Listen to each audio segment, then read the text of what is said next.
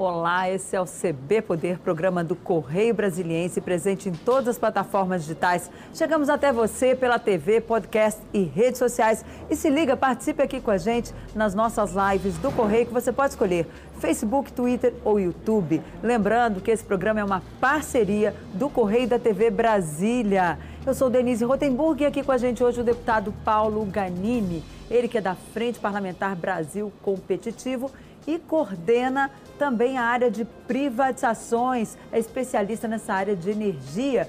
E se liga que a conta de luz está cara pra caramba, né? Ele é do Partido Novo do Rio de Janeiro e, deputado, muito bem-vindo ao CB Poder. É um prazer receber o senhor aqui. Muito obrigado, Denise. É um prazer estar aqui com vocês, também com os espectadores de vocês. Obrigado pelo convite. Agora, explica pra gente como é que vai ficar essa questão da conta de luz. Porque tem uns projetos tramitando no Congresso que é justamente para tentar ali ver se consegue baratear essa conta de forma vai dar aí ao consumidor a possibilidade de escolher o que, que ele vai querer fazer, se ele vai querer ficar com uma empresa ou com outra, enfim, isso pode ajudar a baratear a conta. Eu queria que o senhor explicasse direitinho como é que isso está tramitando no Congresso, se vai ser possível aprovar essa proposta e quais são as mudanças que vem aí na conta de luz dos contribuintes. A gente chegou nessa situação agora, dessa crise, que alguns chamam crise elétrica, alguns de crise hídrica, porque tem muito a ver com a falta de, de água, principalmente nas bacias, que fazem com que a gente possa produzir energia nas hidrelétricas, justamente por conta do nosso mercado elétrico, que é um mercado ultrapassado. Há mais de 20 anos o Brasil começou a caminhar para um mercado mais livre, só que só fez isso para os grandes consumidores, ou seja, para as indústrias, para os grandes centros comerciais.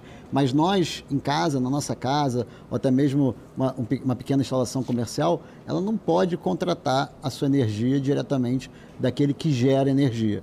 E o que a gente quer mudar isso? Quer mudar para um mercado mais livre, que faz com que tenha mais concorrência e com isso também mais oportunidades de geração e que a gente não fique tão restrito as hidrelétricas, que são ótimas. Ela tem seu papel, é uma luz mais barata, ela é menos poluente também, mas ela tem a limitação justamente do clima. A gente fica dependente disso. Se a gente amplifica, e hoje, ainda mais com as energias renováveis, eólica, solar, a gente pode ter uma gama de fornecimento de energia mais próxima do consumidor, mais barata e fazendo com que o consumidor também tenha a possibilidade de escolher a sua fonte de energia e com isso também pagar mais barato por isso e garantir também uma, uma coisa importante, que o consumidor faça parte desse processo.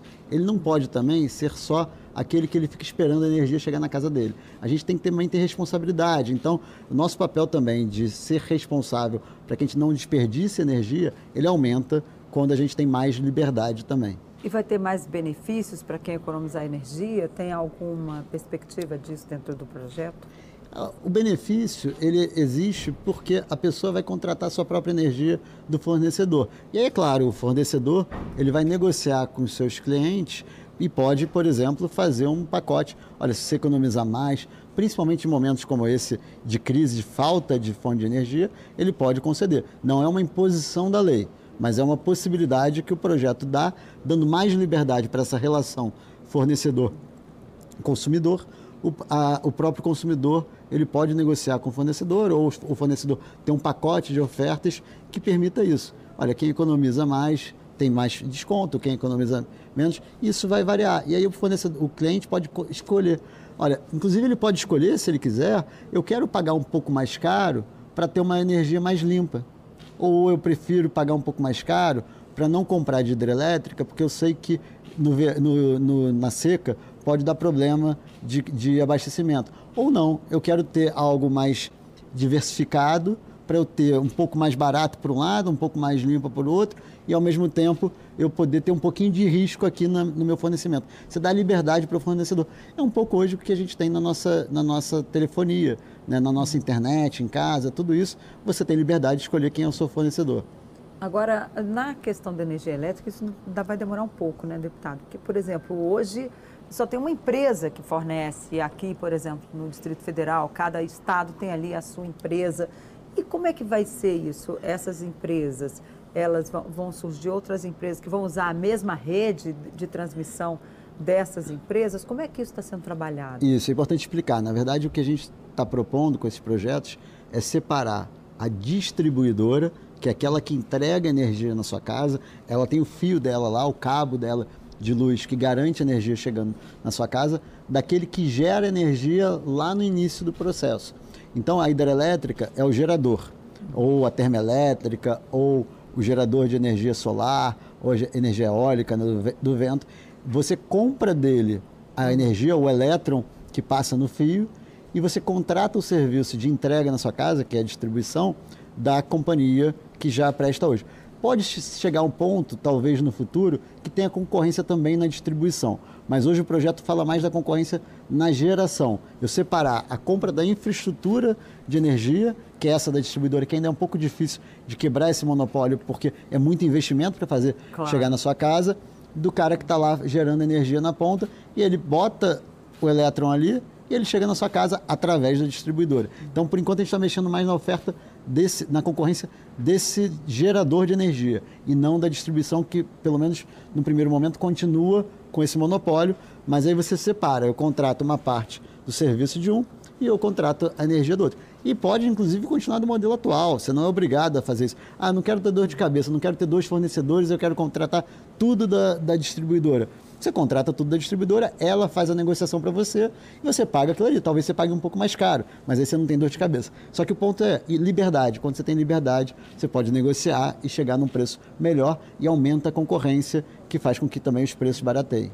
Agora, e a energia solar? Porque a gente tinha aquele projeto ali que poderia é, taxa, querem taxar o sol, né? É o que falavam ali, como aquele projeto ficou conhecido. Como é que ficou essa proposta? É, quando é que o consumidor vai ter acesso a essa energia solar de uma forma mais difundida? A energia solar ela já é uma realidade em dois pontos. Um, a própria pessoa ou empresa, ela gera a própria energia solar, tem um investimento que é relativamente alto, ainda mais considerando a população brasileira. As placas, né? Com as placas. Não é tão caro como era antes. Isso, inclusive, foi um dos motivos para essa discussão aqui no Congresso, foi que antigamente era muito caro. Então, para você poder ter energia solar, você precisava ter incentivo fiscal para garantir que as pessoas iam começar a investir nisso. Com a tecnologia, o avanço da, das, dos materiais, das placas, hoje já não é tão caro assim. É um pouco inacessível ainda para a população mais pobre, mas para a população que era quem estava investindo nisso, né, de classe média, classe média alta, inclusive ricos, né, estão investindo. Principalmente aqui em Brasília, no Lago Sul, nos condomínios novos, a gente tem muita energia Exatamente. solar. Exatamente. E o que estava acontecendo? Esse, essa pessoa que bota a sua placa de energia solar em casa, ela usa a rede. Ela não tem um sistema separado do restante da rede. Ela está usando a rede, dela, a, a rede que nós pagamos para consumir energia da distribuidora, porque ela gera energia de dia.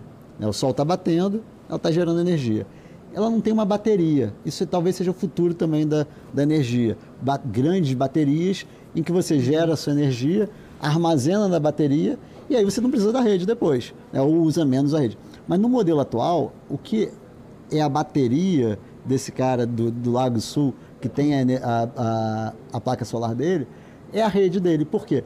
Ele está como se estivesse vendendo a energia dele de dia para a companhia de, de luz e à noite, quando ele está em casa, com o ar-condicionado ligado, usando televisão e tudo isso, ele está consumindo a energia do, da, da rede, da distribuidora. Então, na verdade, o que o projeto previa e que acabou aprovando era um meio termo, não era tributar 100%, mas era também falar para o cara o seguinte, olha, você está usando a rede, você não está isolado, ninguém está taxando o sol. A energia que ele gerou não é taxada. O que, tá, uhum. o que ele está pagando agora é um pouquinho do uso dessa infraestrutura que a distribuidora está tá gerando e está garantindo para ele, para ele poder botar de dia no sistema e puxar de noite quando ele está usando. Então não era taxar o sol. Uhum, Isso foi é. uma forma que, que o pessoal da energia solar usou para colocar o projeto como um grande vilão. O projeto inicialmente era ruim, a gente também acha porque iria colocar como se o cara da, da energia solar tivesse consumindo toda a energia vinda da distribuidora e tudo mais. Mas não, chegou-se no meio termo que eu acho que ficou equilibrado, que você não fica com o subsídio que se tinha antigamente, que o pobre estava pagando para o rico ter teto solar em casa, mas você também não tributa ele como se ele estivesse uhum. consumindo toda a energia gerada pelas termoelétricas ou pelas hidrelétricas. Pois é, essa questão foi resolvida. Agora, esse outro projeto do consumidor poder escolher, ele vai ser votado esse ano? Porque a gente está chegando aí no final do ano e a gente sabe quanto mais perto, mais difícil, né? Uhum. Quanto mais perto ali do recesso, mais difícil aprovar projetos dessa monta, projetos tão polêmicos. É, assim tem, tem, uma grande expectativa, já, a gente ficou com ele parado um bom tempo. Tem outro projeto similar. E são dois, né? São dois. Verdade. Isso. Tem o PL 414, que veio do Senado. Ele, que já foi aprovado lá. Já foi aprovado lá. Esse ficou parado um bom tempo na Câmara e sem relator, sem comissão criada, nada. E tinha o PL 1917, que é da Câmara, que ainda não passou pelo Senado, que está desde 2019 numa comissão especial. Como em 2020 a comissão especial, eh, as comissões ficaram paradas por conta da pandemia, ele não andou. Aí esse ano, algumas comissões retomaram, ele começou a andar. E a gente queria que os dois fossem apensados, ou seja, juntados para que a gente tramitasse os dois juntos. Mas o presidente da Câmara não quis e acaba que as, Por os dois... que ele não quis? Eu acho que é alguma coisa política, né? Eu acho que tem alguma visão política de tentar é, ou ter a preferência pelo texto da Câmara, ou do Senado, ou, ou para por conta dos relatores, não, não conseguimos entender. Vários parlamentares ligados ao tema da energia pediram para a pensar, a gente fez requerimento e tudo mais, e não a pensou. Então agora a comissão do 19 e 17, que é esse que começou na Câmara, está para ser votado, até hoje mesmo pode ser votado, enquanto que o outro está com a probabilidade de ser votado direto no plenário, sem passar pela comissão. O texto, os dois textos têm similaridade. Eu confesso que eu prefiro o texto do 414, só que o nosso medo é que aconteça com esse projeto que aconteceu com outras iniciativas legislativas, medidas provisórias, que quando chega o relatório final, além do, do objetivo inicial do projeto, que é justamente essa liberdade, uma modernização do setor elétrico, tem o que a gente chama de jabuti, que são aquelas coisas que não fazem sentido estar ali e que colocaram para atender algum interesse específico. Né? Então, tem suspeitas aí de que esse texto venha com esses jabutis, como já foi o caso da, da Eletrobras, a MP 1055, que nem votou, tudo mais. Então, assim, então, tem, esse é o nosso medo. O que é muito bom hoje, se for aprovado, pode virar algo que não é tão bom assim para a população. E quais são os jabutis aí que o senhor já identificou ou suspeita que pode vir nesse texto? É, a gente não tem o texto ainda, o relator ainda não divulgou, então não, não posso afirmar, mas a gente viu movimentações em outras matérias ligadas ao setor elétrico, em que tiveram coisas, por exemplo, ligadas a gasoduto, a obrigação de, de instalação de térmicas ou de PCHs, que são as pequenas centrais hidrelétricas, coisas que obriguem o governo a investir ou a licitar leilões. Ou a direcionar investimento, seria isso? Direcionar investimento, que não necessar... O problema do direcionamento de investimento é, é natural que o programa, que o governo, fazendo uma estratégia do setor elétrico, em algum momento decida por incentivar algum tipo de investimento.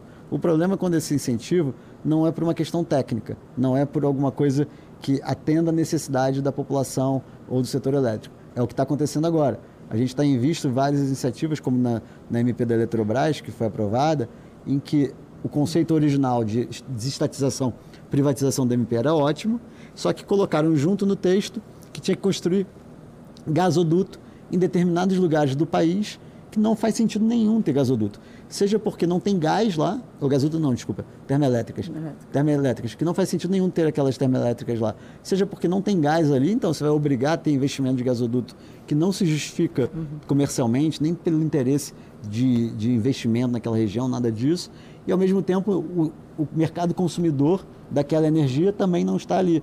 Então é ruim de todos os lados. Quem paga essa conta? É a população. Por quê? Quando o governo faz um leilão, ele garante a compra da energia e ele vai garantir a compra de uma energia mais cara do que o cidadão poderia precisaria pagar. Então, ao invés de ele estar tá falando, olha, vamos instalar essa termoelétrica aqui, porque aqui a gente vai garantir uma energia boa, barata, para atender a população mais pobre, justamente barateando o preço da energia que está tão caro.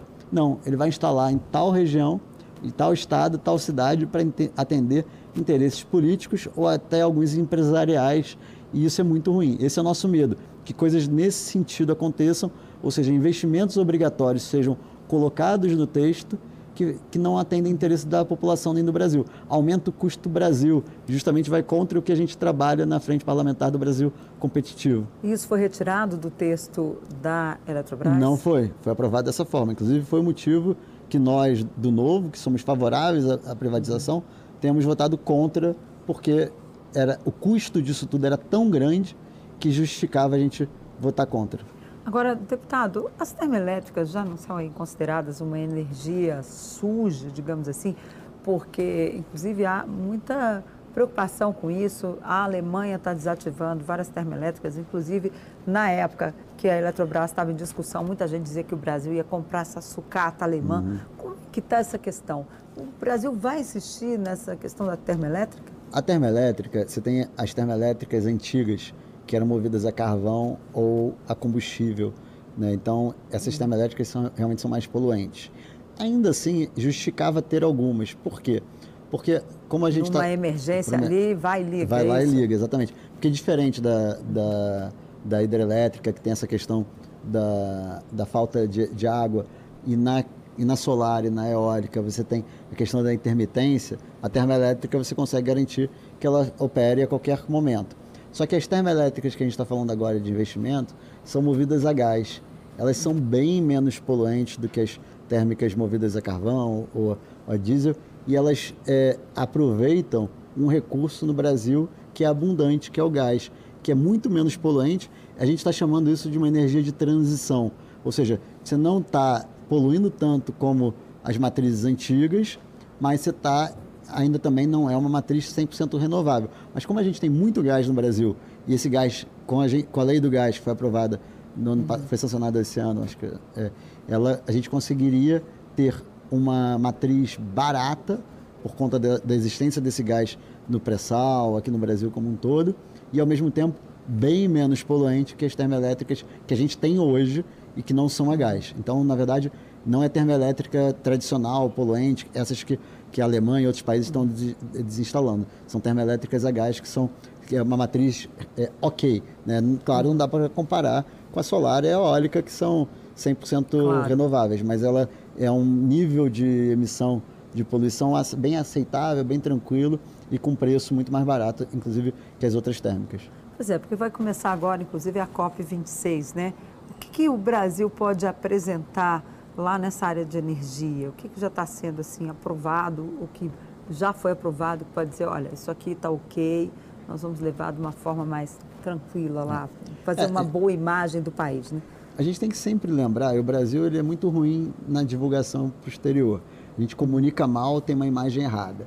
É, o Brasil tem uma matriz energética pouco poluente. O Brasil polui pouco. O grande, o grande problema do Brasil em relação à parte ambiental é saneamento básico e é a parte de resíduos sólidos, é a parte urbana. Né? Quando a gente fala de, de poluição ambiental, de, de emissão de, de, CO2, o Brasil não está mal. Mas a gente pode ir além, pode fazer melhor.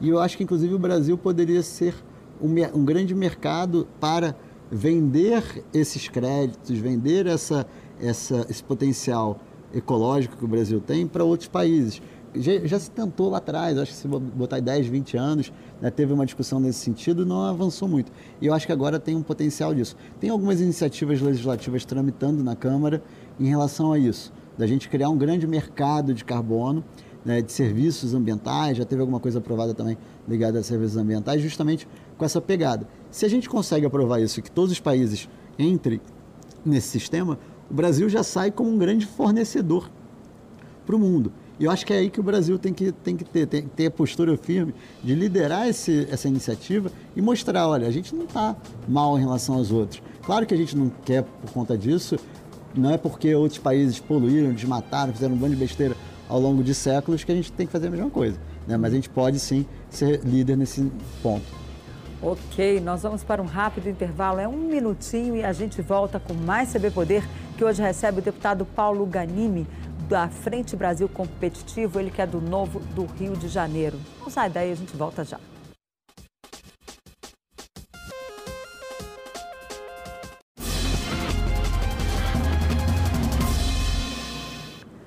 Olá, a gente volta com o segundo bloco do CB Poder, que recebe hoje o deputado Paulo Ganimi. Ele que é da Frente Brasil Competitivo e coordena a parte de privatizações da frente. Deputado, falando em privatizações, essa semana o governo começou aí estudos para privatizar a Petrobras. Mas parece que é meio diferente ali, não é privatizar a companhia inteira, mas vender ali algumas ações e perder o controle acionário, né? Como é que está essa discussão? O senhor acredita que isso pode ser votado este ano ainda? Olha, eu acho muito difícil isso avançar esse ano. Eu acho que foi um, não sei se foi um balão de ensaio para sentir como é que o mercado agia, como é que eh, os parlamentares políticos agiam. Eu sou super favorável. Acho que é, seja um modelo de venda direta total das ações ou venda parcial, que mais ou menos o modelo da privatização da Eletrobras foi esse, né? Não, ela não vendeu a Eletrobras, ela vai perder capital né, vai, vai aumentar o capital da empresa para perder participação do governo. Mas eu acho que é positivo, principalmente se sair da mão do governo. Por quê? Inclusive, esse para mim é um dos grandes problemas do preço atual do combustível, está ligado ao monopólio, que não é mais um monopólio é, legal da Petrobras, mas sim por conta do tamanho dela, e o fato também disso ainda ser controlado pelo governo. Aí você sempre vai para aquele risco de medidas populistas de precificação não ligada ao mercado, que pode parecer bonito no curto prazo, mas gera distorções muito grandes que já vimos no passado na Petrobras. Pois é, lá atrás tivemos aí a tentativa né, de tabelar o preço dos combustíveis, mas por outro lado as pessoas também estão pagando muito, né, deputado? Está muito caro. É assim mesmo? Porque parece que o projeto do ICMS lá, que ia ser votado, Hoje em dia, se, mesmo se for aprovado, vai dar elas uhum. por elas, não vai influir muito. É. Como é que está essa questão? O que, que Olha, o Congresso pode fazer? O que, que o governo pode fazer para aliviar aí a vida do consumidor? Se a gente olhar os motivos do preço do combustível estar tá tão caro, a gente pode elencar, por exemplo, o fato, claro, do, do petróleo, né, lá fora, no, no mundo todo, ter aumentado. O dólar se valorizou frente a todas as moedas, o que também encarece o preço do combustível. Só que quando você compara o Brasil, o real, com as outras moedas, é, inclusive similares ao real, o real perdeu muito valor. O que, que, isso quer dizer? Que o dólar aumentou muito no Brasil, né? teve um aumento mundial, não dá para dizer que não tem um efeito mundial disso, mas no Brasil foi desproporcional, foi algo muito grande. E como o preço do petróleo está atrelado ao dólar, que quem paga a conta somos nós brasileiros. E por que, que o dólar no Brasil aumentou tanto assim, ou o real se desvalorizou?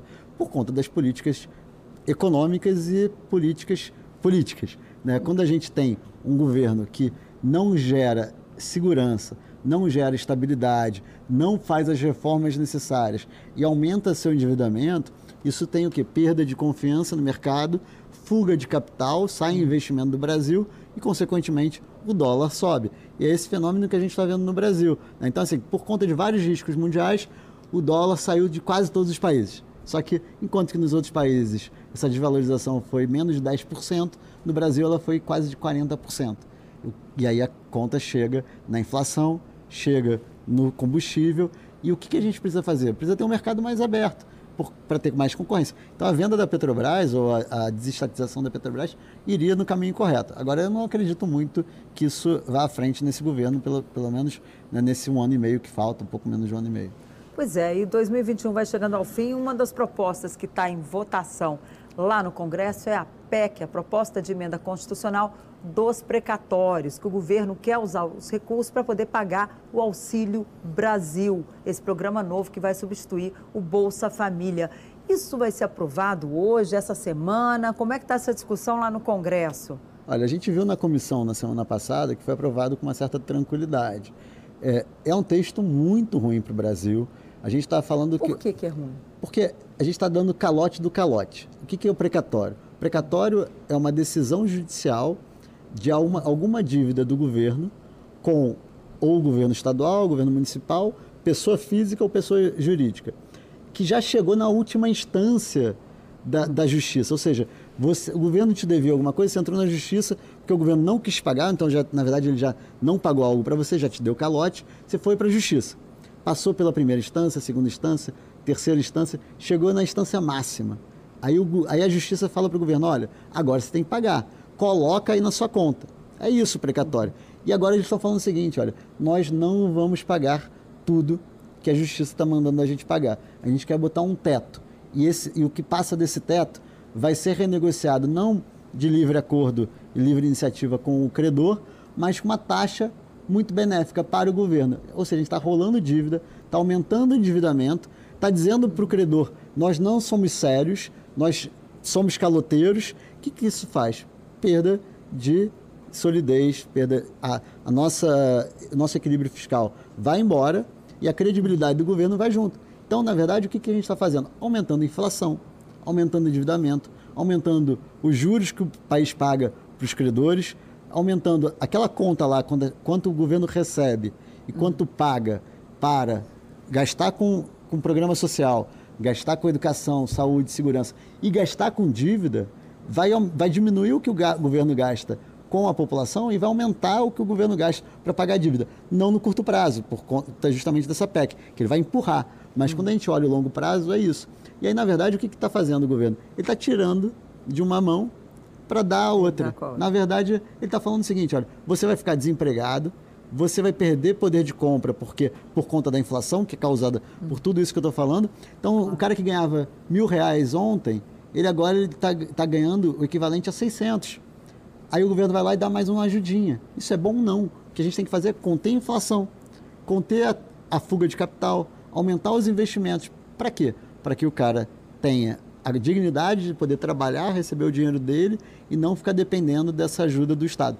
Claro que a gente tem que achar uma solução de curto prazo. Eu não estou falando que a gente não precise, por, seja por conta da pandemia, da crise econômica, tudo isso, de uma solução para quem está passando fome hoje e claro. para quem está passando dificuldade. Mas não é aumentando o endividamento, porque aumentando o endividamento a gente está aumentando a quantidade Agora, de pessoas. Como é que sai disso? Porque, de qualquer forma, o Brasil já está ali com o teto de gastos, já está se falando que vai estourar. Isso foi, inclusive, motivo aí de saída de secretários do uhum. ministro Paulo Guedes. Ele também balançou na semana passada, mas conseguiu, se segurou no cargo, né? Foi ali confirmada a sua, a sua permanência pelo presidente Jair Bolsonaro. Inclusive, Bolsonaro disse desde o início que não ia aceitar qualquer pedido de demissão de Paulo Guedes.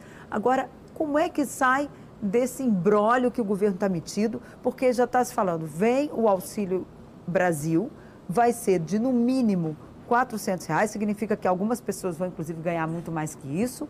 E tem também já, está um leilão, pelo que a gente fala. Tem gente na oposição falando, não, tem que pagar 500. Aí veio o ex-presidente Lula, que não que não está fazendo as contas, falou, não, tem que ser de 600. Como é que resolve essa questão? O que, que o senhor acha? Como é que o senhor vê essa discussão ali no Congresso? O senhor que é tão presente ali no plenário, costuma acompanhar de perto esses bastidores? Primeiro, tem que ter a focalização, ou seja, escolher realmente quem precisa. Quando a gente fez o auxílio emergencial, a economia estava parada. Então, a população inteira que não conseguia trabalhar precisava dessa ajuda. Então, a gente não pode chegar e falar, olha, são 70 milhões de brasileiros, como foi no auxílio emergencial, que precisam dessa ajuda. Não pode ser é, esse o critério. A gente tem que saber escolher. E isso o governo, junto com o Ministério da Cidadania, Ministério da Economia, tem que ter essa informação. Aí vai para o segundo ponto. Da onde vai vir o dinheiro? Né, porque, na verdade, quando você vê quantas pessoas precisam e da onde vem o dinheiro, a conta de quanto vai ser é, é consequência. E não necessariamente o, o, Não sou eu que tenho que dizer, nem você, nem o Paulo Guedes, nem, nem o Lula, nem o Bolsonaro. É quanto a gente pode dar. É a realidade financeira. É, é a realidade financeira. E com, de onde você pode tirar esse dinheiro? Você não precisa ter, tirar esse dinheiro de precatórios, ou seja, de dívidas. Você tira esse dinheiro da, daquilo que não é necessário. RP9 pode ser, que é as RP9, emendas de relator. Perfeito. RP9, você pode tirar também de, por exemplo, super salários, que vai muito dinheiro para classes privilegiadas. Tem muita coisa para fazer para conseguir dinheiro. E dá para fazer isso sem, sem dar calote do calote. Ok, deputado. Infelizmente, nosso tempo acabou. Muito obrigada pela sua presença aqui. Já fica o convite para o senhor voltar. Eu que agradeço, Denise. Obrigado, um prazer estar com vocês. E olha, o CB Poder fica por aqui. Obrigada pela companhia.